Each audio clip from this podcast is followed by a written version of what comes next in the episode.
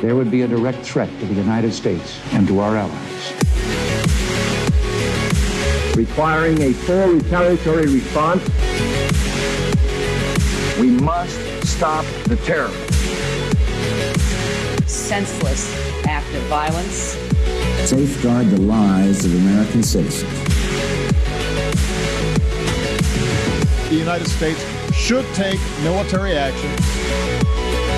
Help plan coup d'etat, not here, but, you know, other places. Bienvenidos a Intervenciones Gringas. Es un podcast y tiene slides. Aquí exploramos todas las invasiones, bombardeos y golpes de Estado que hizo Estados Unidos para construir su imperio.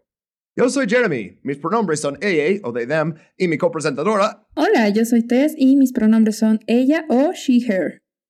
Gracias, Tess, ¿cómo estás? Muy bien, aquí. ¿Y tú qué tal, Jeremy? Uh, fingiendo que no hablamos como una hora antes de empezar la grabación. Y, por cierto, si estás escuchando la vista previa, el de como 10, 11 minutos, les recuerdo que este es un capítulo bonus. Entonces, tendrán que pagar un dólar y 50 centavos para escuchar el capítulo completo en patreon.com, Intervenciones Gringas Podcast. ¿Y por qué nos tienen que pagar? Ah, bueno, porque los dos ahora investigamos esas cosas. Esto es la primera vez que Tess investiga uno de los bonuses. Y le dije, oye, escoge un tema no tan intenso, ¿no? Y su primer bonus es, bueno, si estás viendo los slides, uh, ya sabes, ¿no? ¿Qué, qué pasa con esos uh, señores con los capuchas? ¿Están de peregrinación o...? y justamente eh, estamos grabando ahorita en Semana Santa y no quiero aclararles, no estamos hablando de la Semana Santa, sino de otros señores encapuchados que son un poquito menos este, agradables. Sí. Y uh, bueno, por los que no saben, el, eso se llama KKK o Ku Klux Klan. Y uh, no, como, que no traduce ni a inglés ni nada, o sea, pero si luego uh, nos escuchan decir KKK o Klan y así, este, es, cuando dices KKK, yo pienso que es como, como se ríen los brasileños en línea. Sí, yo pero, lo pienso como popo, literal, KKK. Ajá. Entonces. Pues sí. Y sí son. O sea, sí son, pero mi cerebro se confunde. Entonces, vamos a decirles eh, durante todo este capítulo clan, KKK, porque es como un poquito más fácil, pero bueno. Y ahora, para hablar del Ku Klux Klan, eh, bueno, es una historia que sigue en escritura, ¿no? De hecho, eh, fue el gran problema con el que yo me encontré con este bonus, porque en mi aspiración inicial yo decía, bueno, voy a hablar como lo más tardíamente que pueda. Lo último que se escribió es casi casi que ayer en la noche porque es un grupo que sigue teniendo presencia en Estados Unidos eh, y sigue existiendo, ¿no? Entonces, por poco que uno sepa de historia estadounidense, eh, el KKK es como una, un referente realmente cultural y no de los mejores, pero todos sabemos qué es el, el clan finalmente, uh -huh. ¿no? Entonces es un tópico que no es conocido. Está en la letra de este Rage Against the Machine. Sí. Uh, algunos de esos que Run Force sería como que son policías y tropas, también son los que queman cruces, ¿no? Y es como la, esa imagen del cruz en llamas y de las capuchas es, es muy llamativa, ¿no? Sí, y de hecho, qué bueno que mencionas esto, porque a futuro veremos que sí, de hecho, la policía estuvo para sorpresa de absolutamente nadie, muy metida con ellos. Habíamos dicho que íbamos a dejar como ya atrás la, segunda mitad del siglo XIX, siglo XX, eh, pero vamos a volver un poquito con esto, porque este bono se va a centrar principalmente en el primer y en el segundo Ku Klux porque sí, hubo más de uno. Tan es así que, bueno, vuelvo a decir, es una historia que se escribió hasta básicamente ayer en la noche, ¿no? Vamos a ver esto ahorita en breve. Pero quiero preguntarte primero para empezar, Jeremy, tú que naciste, viviste, te creaste en Estados Unidos, ¿qué nos puedes decir como del clan? O sea, ¿qué, ¿cómo se vive el clan eh, siendo como una persona estadounidense? No porque seas del clan, obviamente, ¿no? Pero ¿cómo, cómo se entienden? Fíjate, mi primera experiencia con ellos fue también mi primera manifestación que mi mamá me llevó cuando tenía siete, ocho años, una cosa así. Wow. Este, que el Ku Klux Klan realmente, no es que Nueva York no es una ciudad racista, pero tradicionalmente es una organización más sureña, más Midwest. Entonces, yeah. dijeron que querían venir a, a, Nueva York y Nueva York puedes aplicar por un permiso de tener un desfile, de marchar por lo que sea, ¿no? Y entonces les dijo que sí, pero que no podían este, usar las capuchas. Y Oh. que nosotros, lo- los demás, teníamos el derecho de como contra manifestar ah, contra ellos. Y me acuerdo, mi mamá me explicó quién era este, el, el Ku Klux Klan, me contó de este, las ah, cuatro ah, chicas en ah, la iglesia en Birmingham. Justo también, eso fue justo después de Matthew Shepard, que no fue atacado por el Klan, pero la idea de odio y así, o sea, era como fresco en el mente, ¿no? Y ella hizo un cartel, yo hice uno. Fuimos y había tantas policías y así, tanta gente, o sea, atrás como barracadas y así. Luego viene el clan y son como, oh, solo venían como siete señores porque no podían tener las capuchas y quieren la anonimidad, ¿no? Claro. Y mi mamá como se ve que, ok, pasaron y es como, ok, eh, la policía no va a poder controlar esta situación, vámonos a casa. Y yo, ok. Y fuimos a casa y luego vimos en las noticias que como la gente empezó a tirarles este, pilas y piedras y así. Y entonces la policía intervino para proteger al Ku Klux Klan. Y luego Oh. había toda una pelea con la gente de la policía y ¿sabes quién terminó arrestado? Porque no fueran ninguno de los miembros del fucking Ku Klux Klan que vinieron. Y mi mamá todavía tenía esa idea liberal de, eso es después de este uh, Skokie, uh, de- ¿sabes lo de los, los uh, Illinois nazis? ¿No? Sí. De, de el partido nazi que querían hacer un desfile nazi en un pueblo afuera de Chicago donde la mayoría de la gente son super- uh, sobrevivientes del holocausto. Y los liberales dicen, no, hay que dejarlos hacerlo. Este es su derecho a libertad de expresión. Su- Tolerancia, ¿no? Ajá, tenemos que dejar que, que ellos, que los fascistas, tengan su libertad de expresión. Y yo en ese momento o sea, todavía creía lo que mi mamá creía de, oh, sí, pues el clan tiene el derecho de manifestarse. Y yo, no es cierto, güey. Este lo declararon una organización terrorista ilegal hace ciento tantos años, y, pero es una de esas cosas que regresa y regresa y regresa. O sea, Sí. eh, eh, Sí. vamos a tener para siempre. Desafortunadamente. Eh, sí, de hecho, eh, me, me- me parece excelente como toda anécdota porque nos da justo un punto de arranque para, para todo esto. Yo quiero primero empezar a definir qué es el Ku Klux Klan, ¿no? O sea, antes de meternos a la historia como tal, un club de blancos aterrados con mentalidad rancia, o sea, sí, en resumen, básicamente.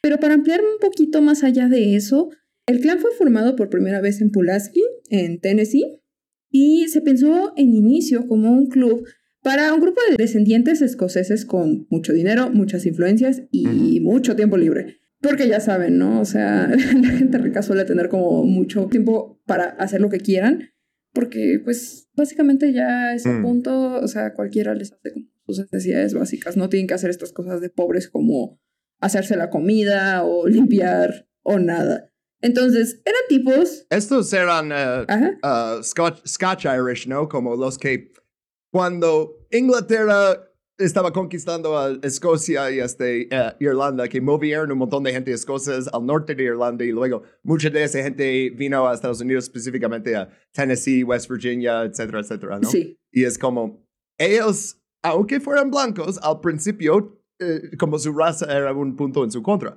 Sí. Llegando ahí, era un punto a su favor. Sí, Y, uh, interesante. Sí, de hecho, eh, esta gente son descendientes de este tipo de familias, ¿no? Los primeros, eh, que fueron seis, los primeros seis conformadores del Ku Klux Klan son descendientes de este tipo de familias blancas, eh, que justamente la mayoría de ellos, si no mal recuerdo, todos habían estado, habían participado de la guerra civil, ¿no? Entonces eran ex militares también.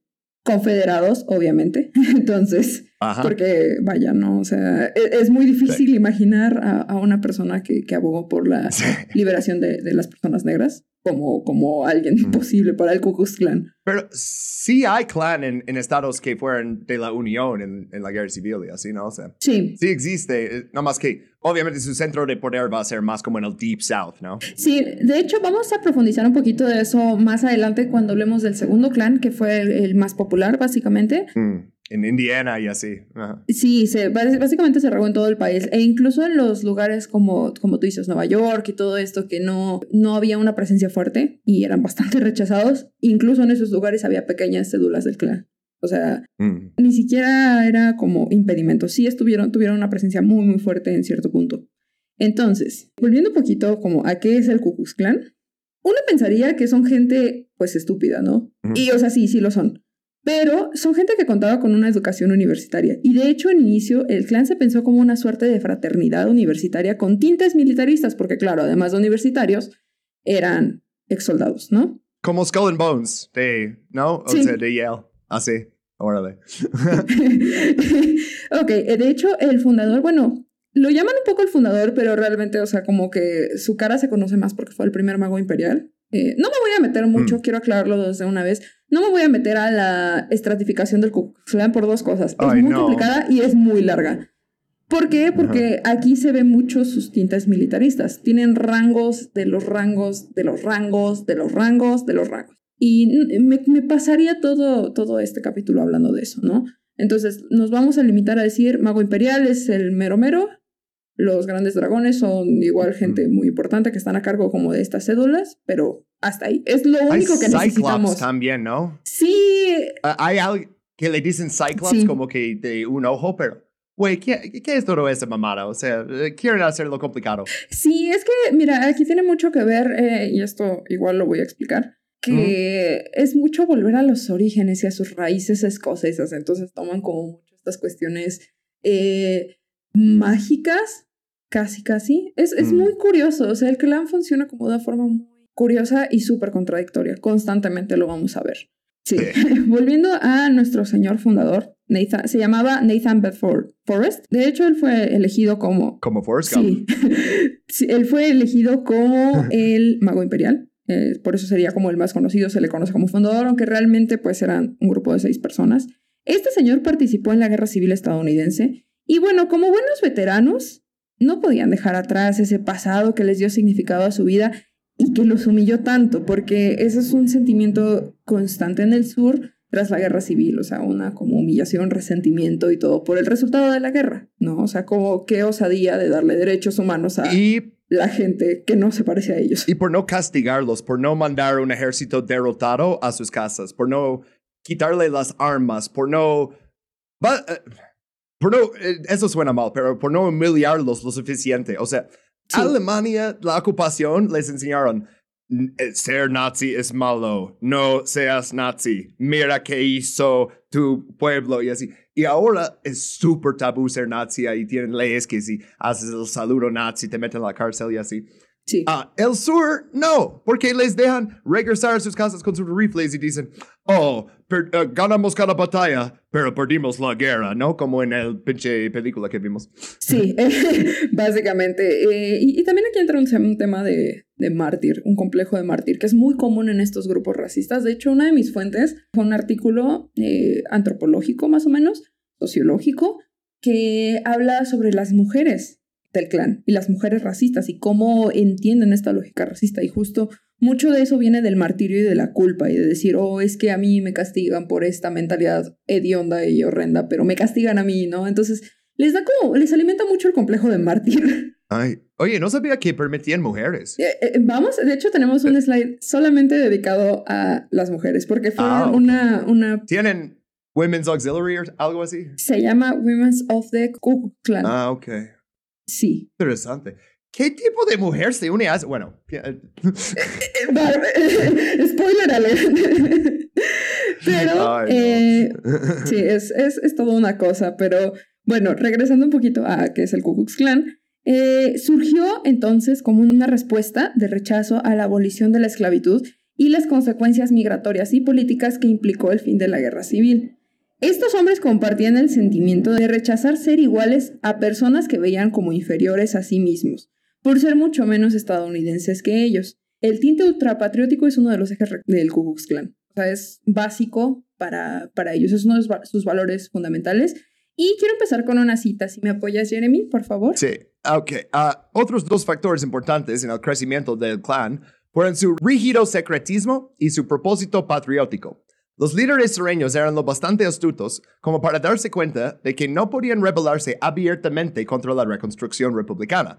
Ya habían perdido la guerra civil. No estaban preparados para iniciar otra. Que hubieran perdido, pero bueno. Sin embargo, sin embargo, si eran capaces de escudar sus propósitos tras una sociedad secreta, ostensiblemente patriótica, podrían evitar la ocupación federal generalizada del sur. Hola a todos, desde aquí. Este es el fin de la vista previa de este capítulo 1. Gracias al apoyo de nuestros Patreons, pudimos hacer el capítulo más largo de este podcast, que ellos disfrutaron para la fecha de subida de este video. Considera apoyarnos. No te cobraremos 300 dólares por promesas vacías, sino solamente un dólar con 50 centavos para acceder a este y mucho otro contenido bonus. Suscríbete. Patreon.com Intervenciones Gringas Podcast.